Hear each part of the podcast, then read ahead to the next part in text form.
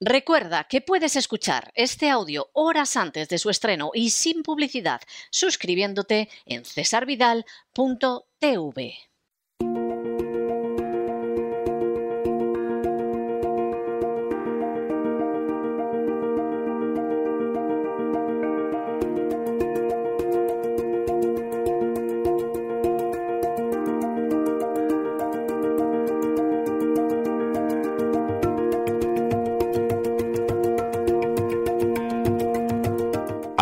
adentrándonos en la psique con Pilar Muñoz.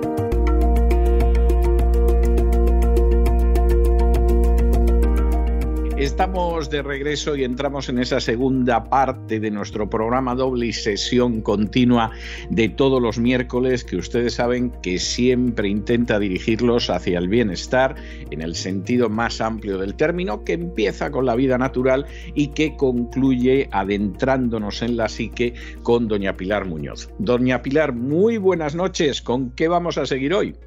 Pues muy buenas noches, don César. Eh, buenas noches a todos nuestros seguidores y amigos.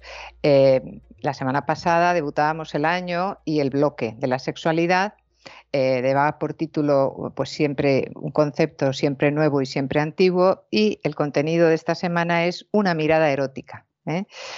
Primero quiero agradecer a, todos nuestros amigos y seguidores por el tono y el contenido de este bloque, porque cuando nos han hecho comentarios ha estado alejado de arquetipos ideológicos, es decir, pues han, dado su opinión, como, como, una persona adulta, con una equidistancia, lo han hecho y muy bien y se agradece. ¿no? Y además eh, nos reportan la utilidad formativa que tiene el, el, contenido de este bloque. Por lo tanto, vamos en la dirección correcta. Bueno, vamos a, repasar ligeramente lo que dimos en la semana pasada respecto a la sexualidad, que había unas diferencias biológicas que eran las que quieren deconstruir, que además utilizo el verbo de la ideología de género, que son diferencias biológicas y por lo tanto inmutables, ¿eh? que es el sexo, pues las evidencias gonadales, genitales que traemos, más o menos desarrolladas, y la sexualidad, que es la función que damos a esos órganos genitales. Y luego las diferencias sociológicas, que son las que, son injerenciadas ahora mismo con, eh, desde el punto de vista político, desde el punto de vista educativo, que son las de género y las de reproducción, que también podrían ser biológicas, pero que están siendo profundamente injerenciadas para eh, eh, dotar de una reproducción completamente controlada y según los criterios de la ideología imperante. ¿no?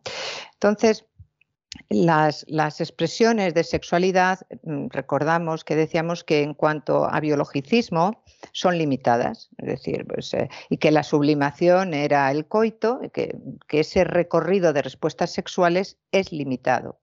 Eh, ahora, la interpretación subjetiva de toda la respuesta sexual es la que tiene un recorrido infinito, porque cada uno percibe, siente y vivencia el estímulo sexual y la respuesta sexual de una manera única. Es decir, que aunque podamos eh, tener todos eh, el culmen del coito o, una masturbación eh, o una fantasía, cada uno interpreta y lo tiñe de su propia subjetividad, de su propio simbolismo, de su propio lenguaje, de su propia biografía. Por lo tanto, el erotismo, que ya nos metemos en él, es un aspecto profundamente mm, infinito, es decir, no es abarcable porque es perceptivo, es decir, responde a todas esas variables que acabamos de apuntar. Entonces vamos a ver el erotismo desde un punto de vista científico, es decir, no esperen, lo vuelvo a repetir como en el programa anterior, no esperen algo soez, algo chusco, porque no es así. Es decir, queremos enmarcar una realidad corporal, una realidad de encuentro, una realidad unitiva, pero elevándonos en el tono y en el contenido, que en realidad es la tarea nuestra de informar y de formar. Bueno, pues primeramente, en cuanto al erotismo, tenemos una aproximación científica y biologicista. Todavía no nos hemos metido en el erotismo propiamente subjetivo, ¿no? Y eh, tiene que ver con el sexo y la respuesta sexual que es un proceso de diferenciación femenino y masculino, con lo cual aquí la ideología de género empieza a, decir que no, a disentir.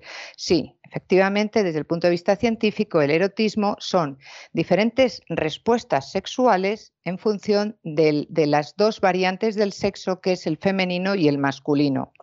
O el híbrido, que tenga una respuesta más masculina siendo femenino o más femenino siendo masculino.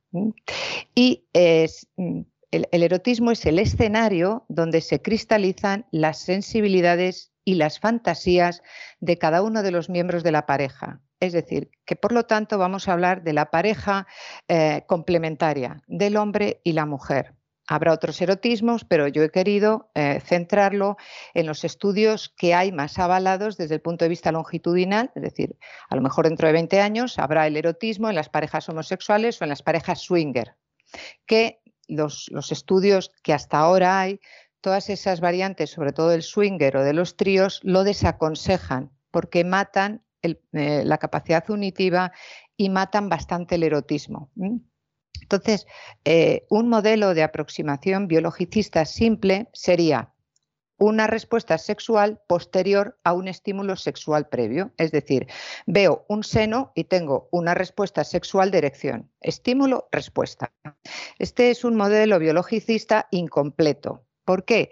Porque el fallo de este modelo es la ausencia del individuo que interpreta Mm, ese estímulo y que lo procesa y que por último da una respuesta sexual única, porque otro a lo mejor no se masturba, otro mm, incluso se inhibe, incluso puede tener asco, porque como hemos dicho, el, el, territorio subjetivo de cada persona interpretando el estímulo sexual es absolutamente diferente. ¿no? Entonces, esto es lo que diferencia a unos individuos de otros, la respuesta sexual ante un mismo estímulo sexual. Otro ejemplo, las 50 sombras de Grey. Hay gente que ha salido incluso con un tono agresivo y de rabia diciendo esto es una tomadura de pelo o esto no tiene nada que ver con una película erótica, sino más bien es una película chusca e incitadora a desviaciones y hay gente que ha salido absolutamente excitada. Bueno, pues esto, ese escenario es en el, en el que nos vamos. A mí me pareció una película aburridísima. Dicho, pero claro, como no soy una señora a la que golpea un millonario, pues a lo mejor eh, eso lo explica. O sea, yo no sé si han hecho varias o solo una. Yo vi la primera. Yo, por efectivamente, como yo. Y yo dije, pero Desconozco. es? O sea, y, y, las señoras ultrafeministas y, y antimasculinas y todo lo demás que aparecen en las tertulias de televisión y salen diciendo que esto les ha gustado. O sea, pero, pero esta esquizofrenia que es. Pero vamos, a mí la película me pareció aburrida. En términos generales. Claro. Además, bueno, es interesante la película, por, eh, interesante a, lo que voy en, este contenido erótico, porque ahí no se sabe diferenciar hasta el final si el erotismo es la parte sexual o el erotismo del poder y la sumisión. bueno, es... que seguramente tampoco, tampoco se disocia una cosa de la otra. Porque lo sexual, como dijimos la semana pasada, tiene muchísimos que convergen eh, en un área genital, pero que es mucho más amplio y más complejo, porque efectivamente no es un fontanero ni un electricista, con todo el respeto a estas profesiones. No, un camionero yo no creo que hubiera tenido tanto éxito. Claro, claro. Es decir, que ahí la excitación femenina no sabemos hasta qué punto es parte de toda la excitación de estímulo, porque un estímulo sexual como un látigo, evidentemente una persona tiene que estar habituada, y sobre todo una mujer, tiene que haber estado incitada en un proceso amatorio previo de comprensión, de acogida y de excitación, porque en sí, en sí, a nivel biologicista, un látigo no elicita una excitación genital. Esto se entiende, ¿verdad? Yo creo que sí. Bueno, pero también tengo que decirle Vamos a ver, eh, ya que ha sacado usted eso, también tengo que decirle que yo conocí a una señora que llegó a ministra y que era muy, muy feminista y que cuando todavía era solo feminista y no era ministra, su novio la golpeaba con una fusta y además el novio llevaba la fusta debajo del asiento del conductor del automóvil y enseñaba la fusta. O sea, que, sí, en términos generales lo que usted dice no tiene discusión, pero es posible que haya por ahí alguna excepción perdida, como la de esta señora que llegó no, a No, no, no, no son excepciones, son el devenir de una psicoafectividad cristalizada en una sexualidad que viene de una historia biográfica en los primeros procesos de, la infancia.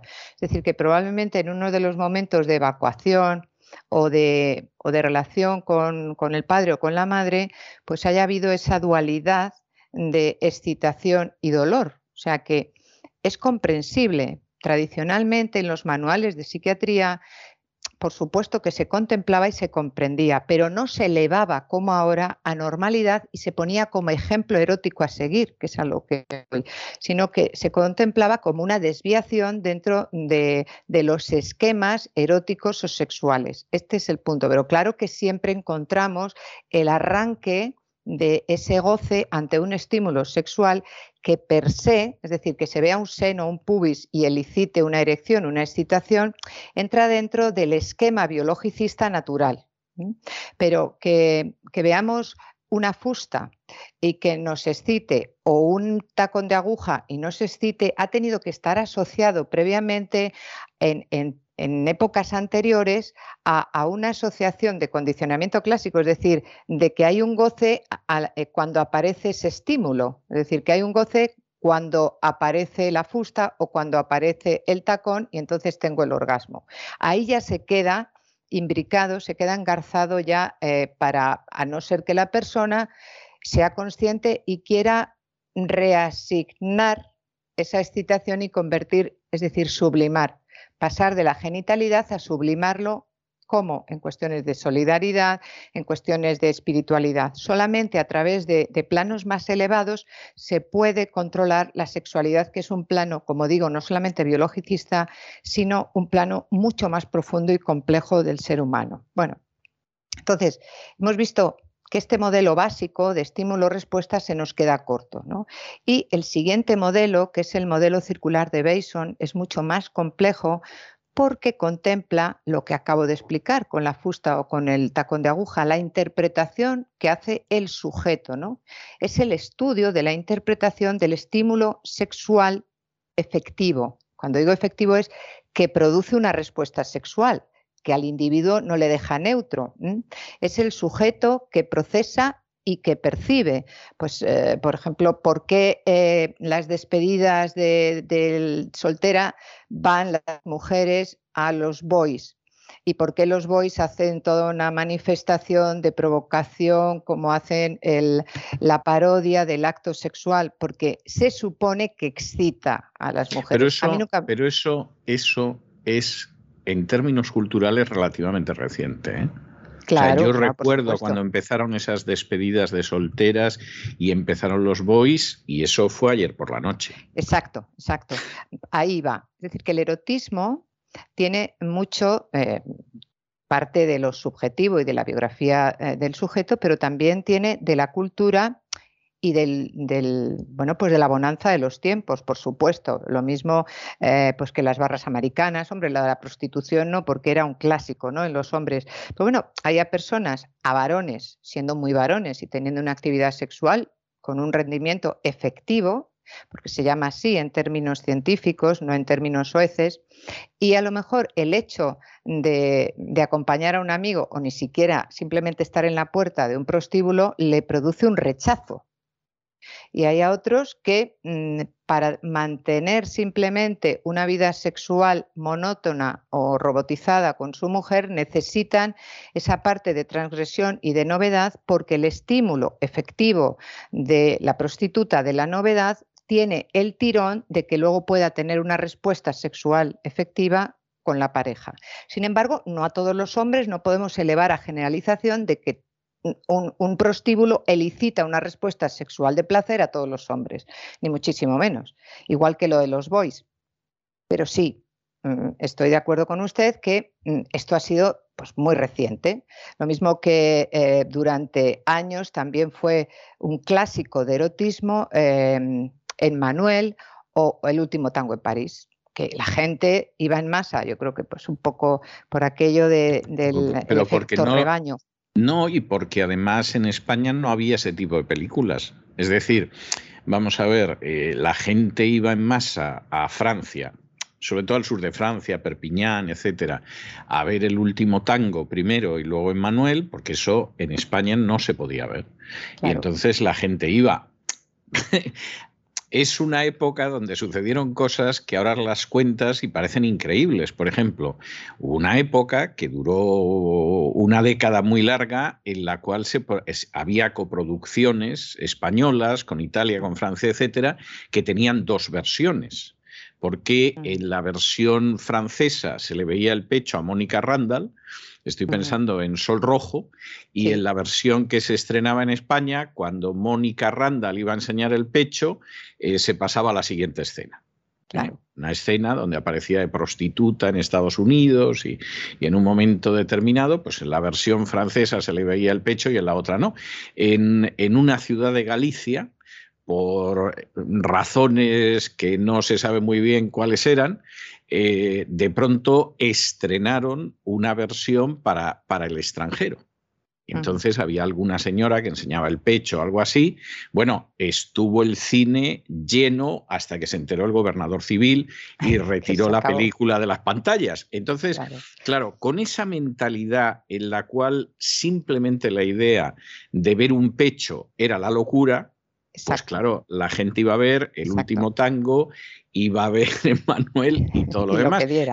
Para no enterarse de nada, ¿eh? porque tengo que mm. decir que el último tango, que a mí me parece una película muy mala, de todas formas, no era una película pornográfica. El último tango quería expresar la soledad mm. del ser humano en la sociedad actual, esa soledad de, bueno, venimos aquí, nos vamos a la cama, pero yo no quiero saber nada ni de quién eres, ni de cuál es tu vida, ni de cómo te llamas. Es decir, el último tango era un drama existencial. Yo luego, la verdad es que vi la película por primera vez y no me gustó, y luego la vi años después y encima me pareció muy mala. Pero, mm.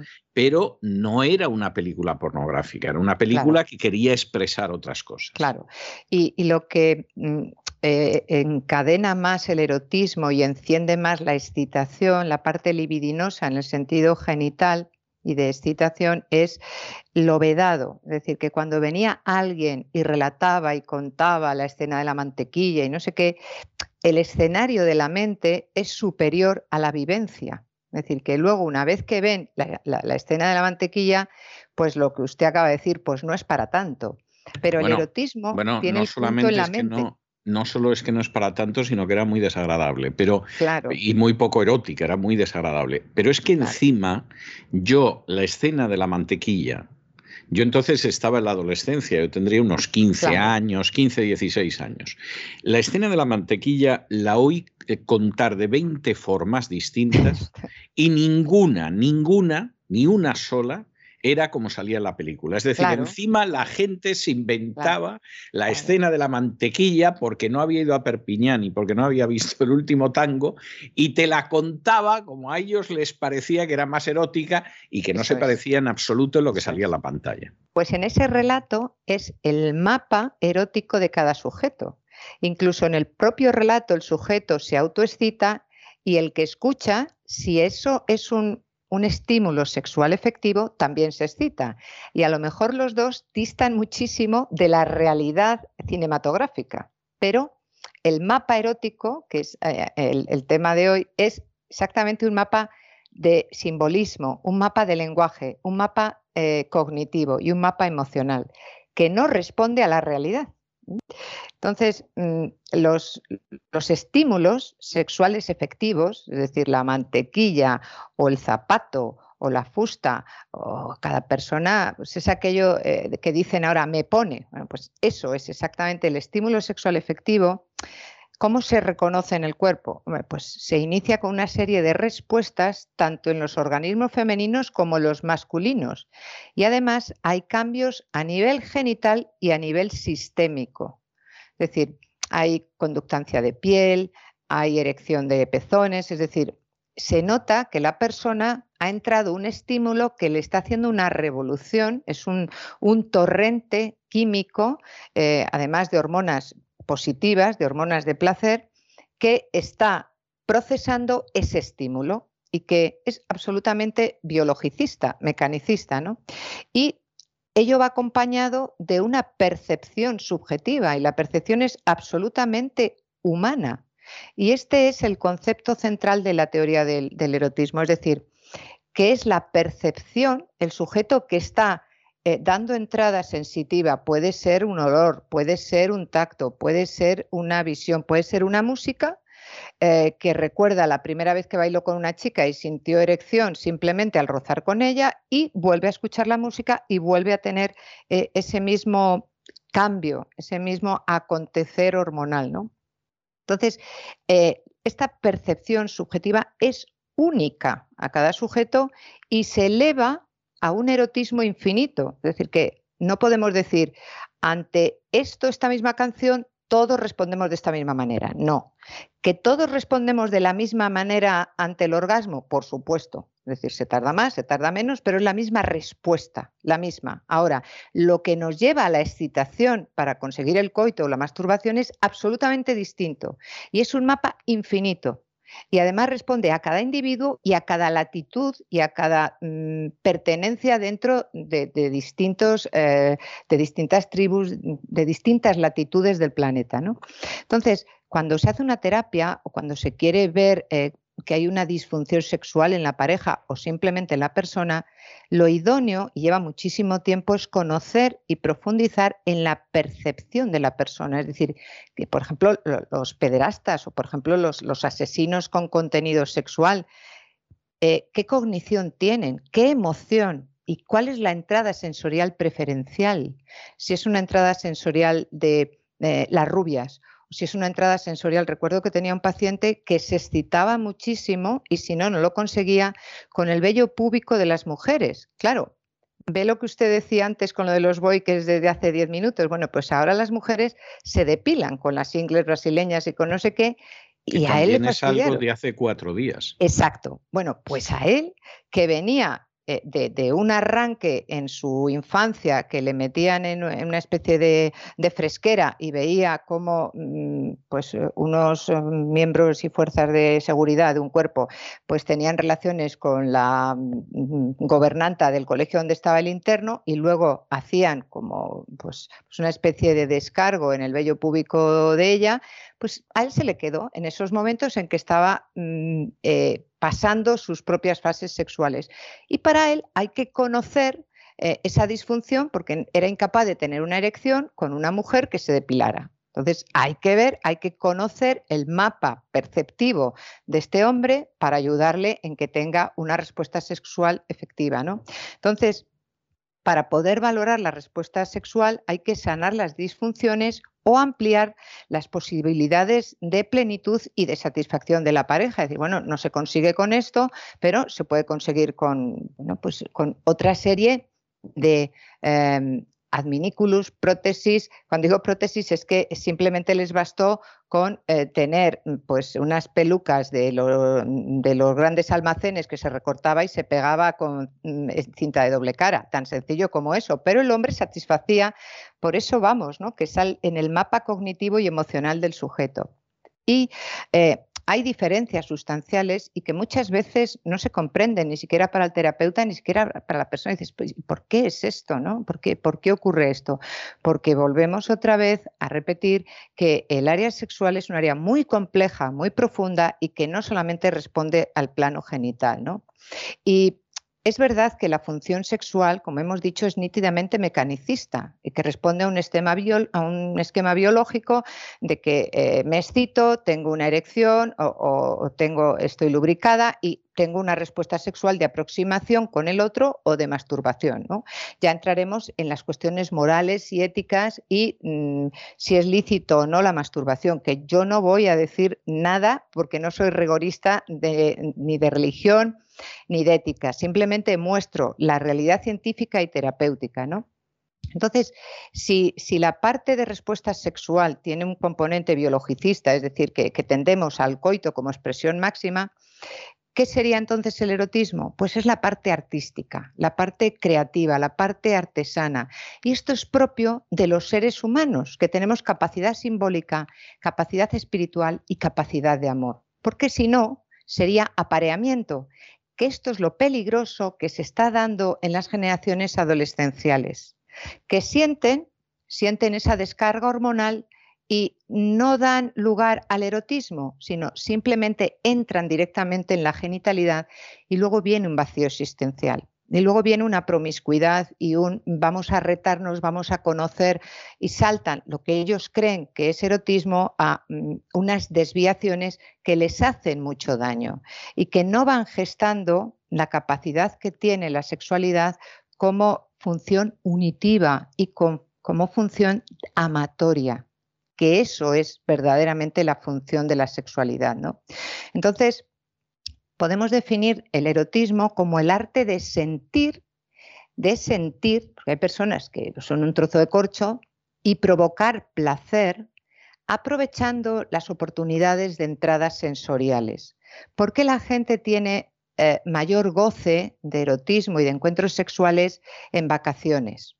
Hombre, pues porque el, ir ligero de ropa, la visualización de cuerpos, la entrada de la brisa, mm, que es muy, muy agradable en la piel, eh, el poquito, el poquito de, alcohol, de un, pues, un champán, todo esto facilita, se aprovecha las entradas sensoriales para tener ese momento, para ser para dar expresión a esa parte creativa y artística, ¿no?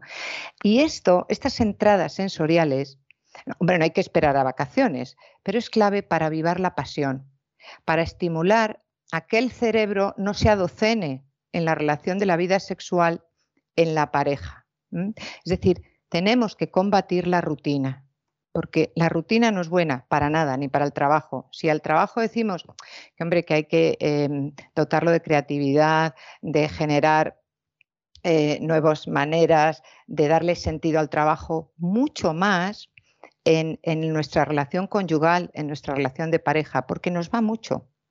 No es que mm, ah, pues como hay otro a mano, cambio por otro. No, si es que con el tiempo va a ocurrir lo mismo. ¿eh? Y la mejor definición del erotismo nos la ofrece Octavio Paz, que dice, el erotismo es esencialmente una subjetividad humana, porque no la tienen los animales. Los animales tienen esa teoría mecanicista que hemos dicho al principio de estímulo-respuesta. Huelo el celo de la perra y monto, pero nosotros no. Va a ser que esto es verdad, de que la sexualidad va más allá de lo genital. Va a ser que es verdad. Es decir, es esencialmente subjetividad humana y es socializada. Por eso la masturbación, bueno, pero se me queda corta.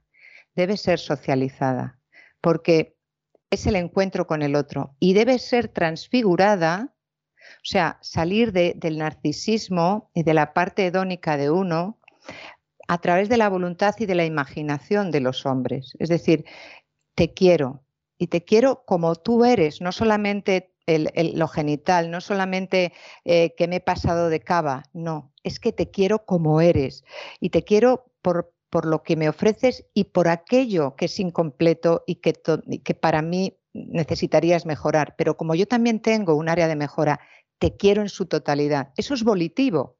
El enamoramiento mm, es el río que nos lleva. No, no quieres tú querer. Es que es la pasión ciega.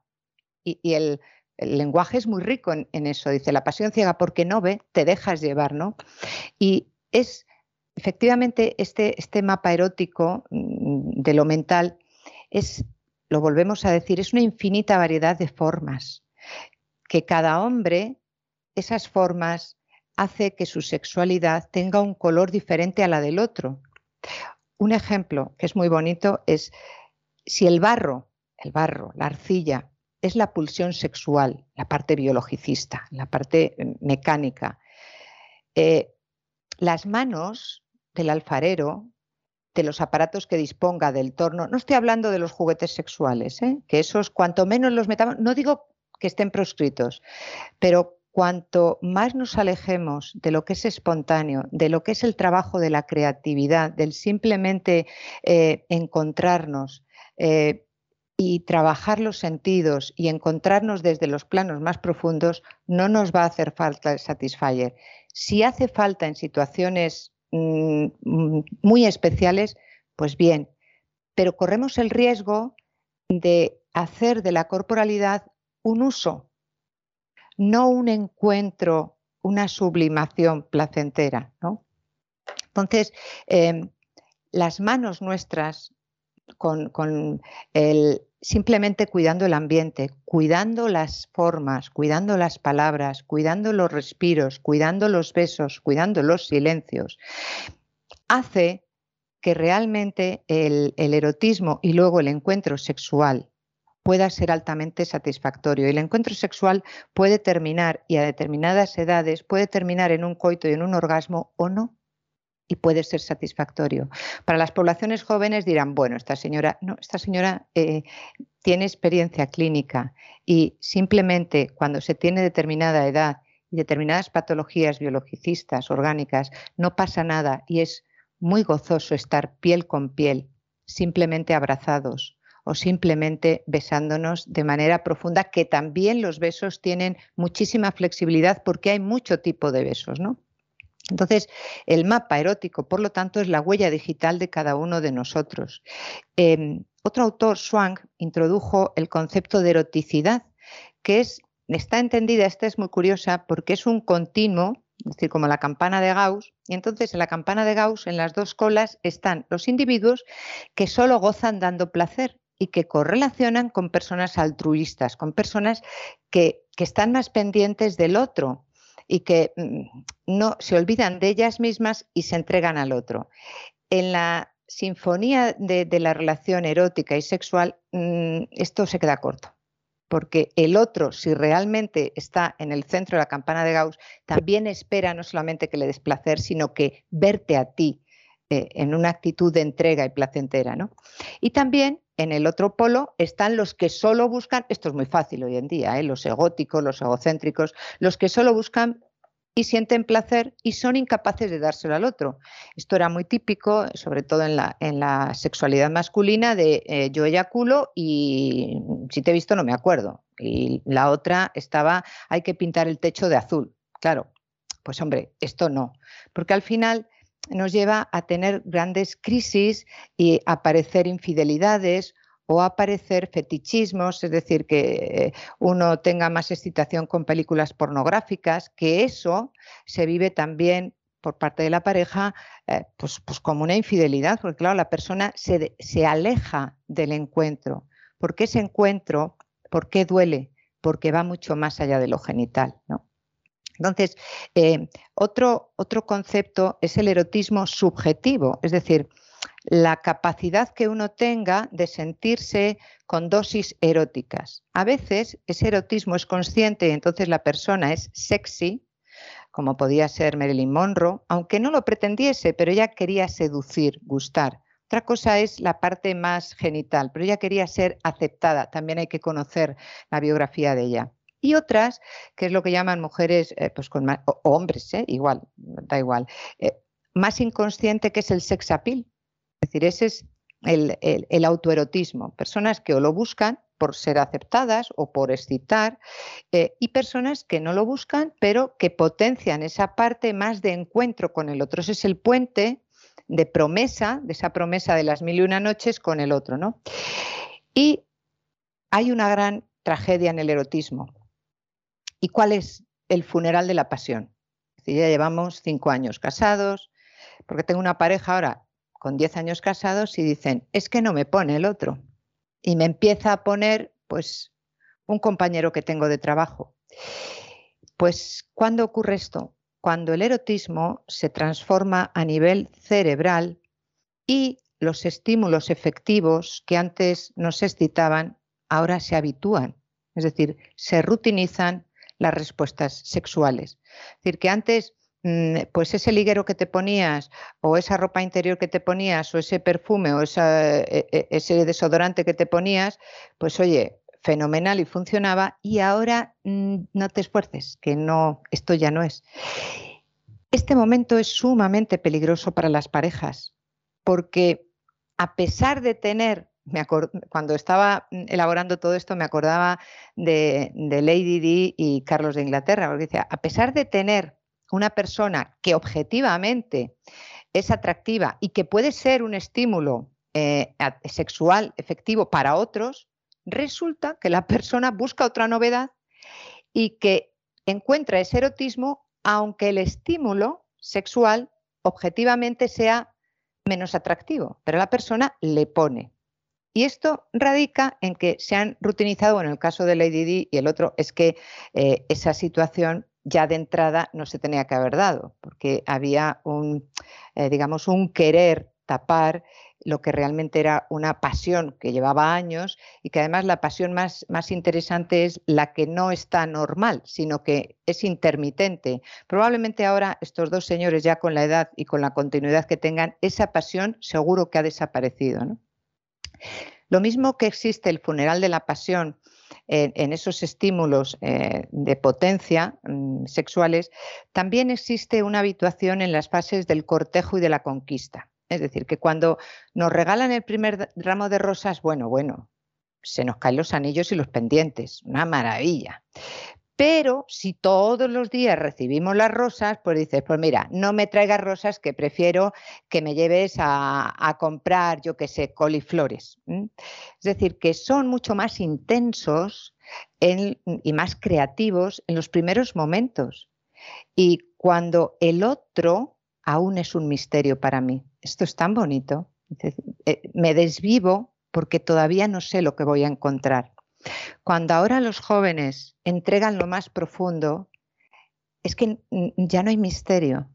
Y cuando tú estirpas el misterio, lo que ocurre después es el desprecio. Es decir, dejas a la persona en el nivel puramente carnal. Y como somos un todo, sufrimos tanto ellos por desprecio como ellas por soledad.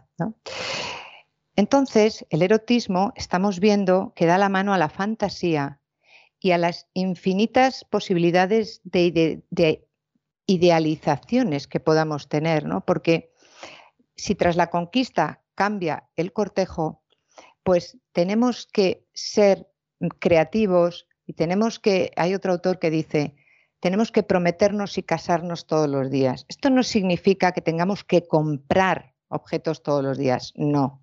Significa que tenemos que tener ese pequeño detalle, pues un detalle tan tonto como sale nuestra pareja del baño, de la ducha y tener la toalla y dices, toma, cariño.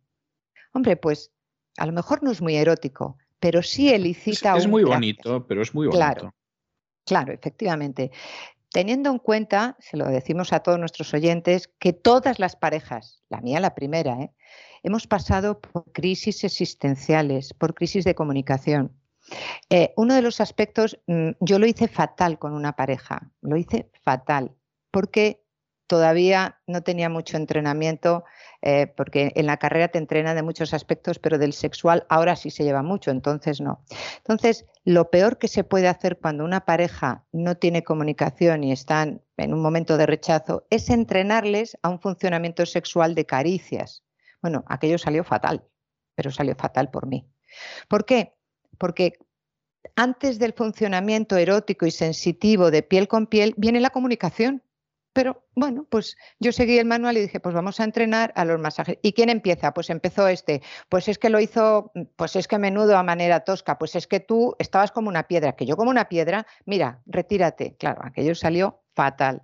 Porque para el encuentro sexual se tiene que dar la confianza y se tiene que, que, dar el momento de me fío de ti. Tenemos que estar dispuestos al encuentro sexual. Si eso no se da, lo primero que tenemos que hacer es la comunicación. O sea que lo digo para aquellas personas que, estén en proceso terapéutico, no se puede hacer una terapia de entrenamiento sexual hasta que no funcione primero la comunicación.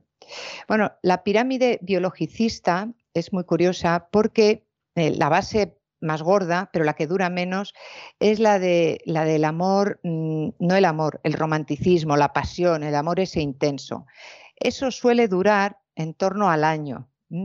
Luego viene, es una curva inversa y ahí nos devuelve a la parte humana y a la parte trascendental. Es decir, tiene la pasión, tiene un periodo muy corto y el periodo más largo es el amor.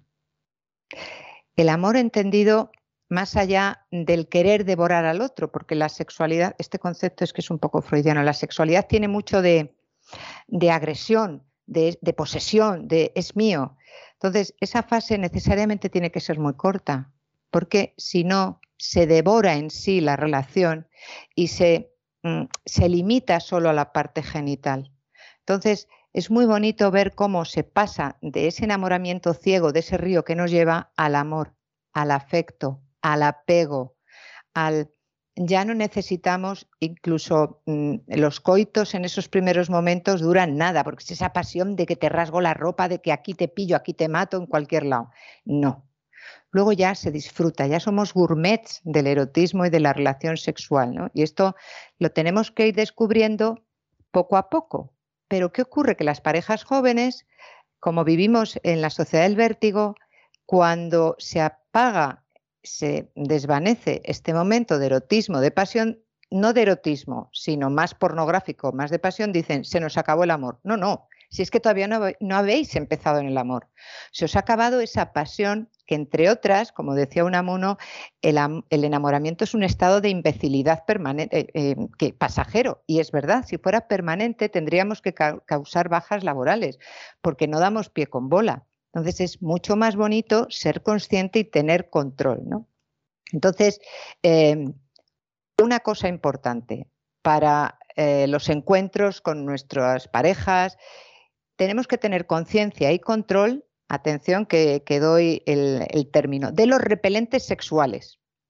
Porque para que se dé una respuesta sexual satisfactoria y efectiva en un acto sexual pleno, tenemos que controlar los repelentes sexuales. Con un solo repelente sexual que haya, se desvanece por completo el erotismo. Sin embargo, para que se dé el encuentro, hay que controlar muchísimas mm, variables, eh, que estemos los dos de un humor parecido, eh, que el momento sea adecuado, que mm, todo esté bajo control, que no haya prisas, que no haya eh, interrupciones. Sin embargo, un solo repelente sexual ya puede echar al traste todo el encuentro. ¿Cuáles pueden ser los repelentes, por ejemplo, sensoriales? Los olores, el mal aliento. Eh, pues vengo de trabajar y me huelen los pies, pues ya, mira, mira, quita, quita, que se me han quitado las ganas. Repelentes auditivos, mm, sonidos. Pues desde, pues anda, que el señor está con el taladro justo el vecino. Repelentes verbales. ¿Cómo me has dicho? Que vaya en alga que tengo, me estás llamando gorda, mira que no, que te olvides. Un gesto. Oye, ¿qué te pasa a ti? Que has puesto así como cara de... Y el otro a lo mejor no ha puesto nada. Estoy hablando del otro o de la otra, ¿no? Repelentes conductuales. Eh, pues el ser demasiado brusco, el que no te has afeitado y rozas y dices mm, que no. Pero bueno, ¿qué te pasa, Mari? Si estabas, pues no, ya no cometer una maniobra con dolor porque no has esperado a que la persona mm, esté excitada y entonces dice, mira, que me estás haciendo daño, que no. Y por supuesto, las interrupciones de los niños, de las mascotas, de los móviles, pues todo esto son repelentes que hay que controlar porque, insisto, para que se dé el encuentro hay que controlar mucho, pero para que mm, se deshaga el encuentro con un solo repelente se puede fastidiar todo, ¿no?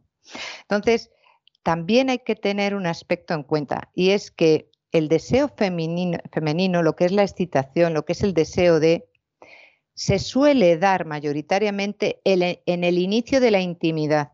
Es decir, que la señora mientras está en el coche o está aparcando con los niños o haciendo la tortilla por la noche, no suele tener esa fantasía erótica tan inmediata como el hombre. El hombre Le voy a dar 30 segundos más para que recoja usted, porque no sabe usted hoy cómo, se ha disparado. ¿eh? Sí.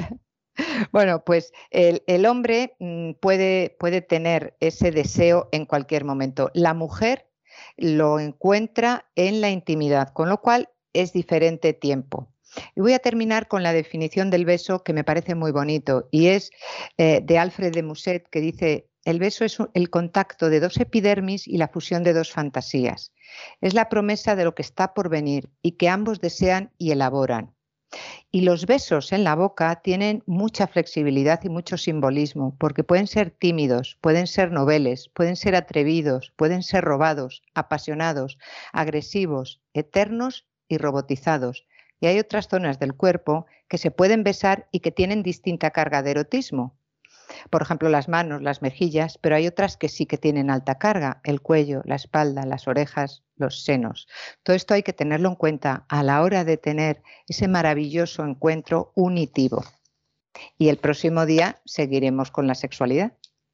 Me parece muy bien. Usted sabe que uno de mis libros preferidos, yo tengo, en fin, tengo preferencias por los libros y si dijera cuáles son algunos de mis libros preferidos, la gente se quedaría sorprendida. Pero hay un libro mío, eh, hay un libro, no es mío, es uno de mis libros preferidos, que se titula, la traducción debe ser algo así como Cuando lloran los elefantes. Y es un libro escrito por un biólogo y un zoólogo que va mostrando cómo todas las conductas humanas tienen algún paralelo en alguna especie animal. Incluso hay especies animales donde hay policías, donde hay jueces, donde se imponen castigos, etc. Y al acabar el libro, que a mí me parece un libro delicioso, los autores dicen que solo hay dos conductas humanas que no se dan en el mundo animal. Dicen, mm, una es los besos, Exacto. dice, y la otra es la creencia en un ser superior. Pero, pero tenemos que reconocer que de los besos estamos seguros. Porque si cuando los delfines se reúnen todos juntos en el crepúsculo, lo están haciendo en honor a un ser superior es algo que no sabemos, pero no es imposible. Es decir, al final, la única conducta que tenemos certeza de que efectivamente solo se da en el género humano y no se da en ninguna especie animal son los besos. Bueno, pues yo le voy a dejar con una de mis canciones preferidas también, ya que estamos en esto. Hoy, hoy me está usted dando mucho gusto, doña Pilar, que es, es el, el Bésame mucho. Ah. Eh, se lo voy a dejar en la versión de Luis Mariano, se lo podía haber dejado en muchas, pero me gusta mucho esta canción. Y es la se época de nuestros padres, don César. sí, totalmente, totalmente, efectivamente. De nuestros padres y esta grabación debe ser de mi tierna infancia. Yo recuerdo perfectamente el verano que murió Luis Mariano porque yo, está, fue el verano que yo vi por primera vez el mar. Qué bonito. Y que yo tendría, calculo que unos 10 años, una cosa así. O sea, si miro, si miro la fecha, seguramente andaría por ahí. O sea, yo tendría unos 10, 11 años cuando falleció Luis Mariano y recuerdo, recuerdo que efectivamente fue el primer verano que yo, fui, yo vi el mar y no, tenía yo 12 años, lo, estoy comprobando ahora mismo. Y no solo fue el primer verano que vi el mar, sino que, claro, eh, las revistas que salieron anunciando la muerte de Luis Mariano, pues las compraron mi madre y mi abuela, que es con quien yo pasé, con ellas y con mi hermano, ese verano.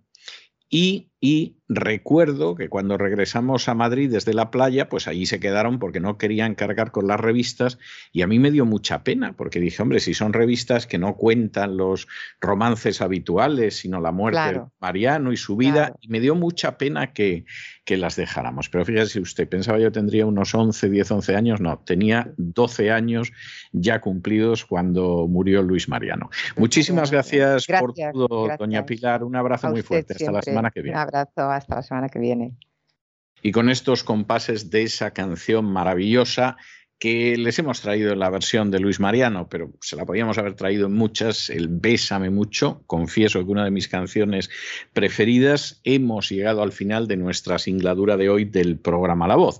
Esperamos que se hayan entretenido, que lo hayan pasado bien, que hayan aprendido una o dos cosillas útiles que con seguridad serán más y los emplazamos para mañana, Dios mediante, en el mismo lugar y a la misma hora. Y como siempre, nos despedimos con una despedida sureña.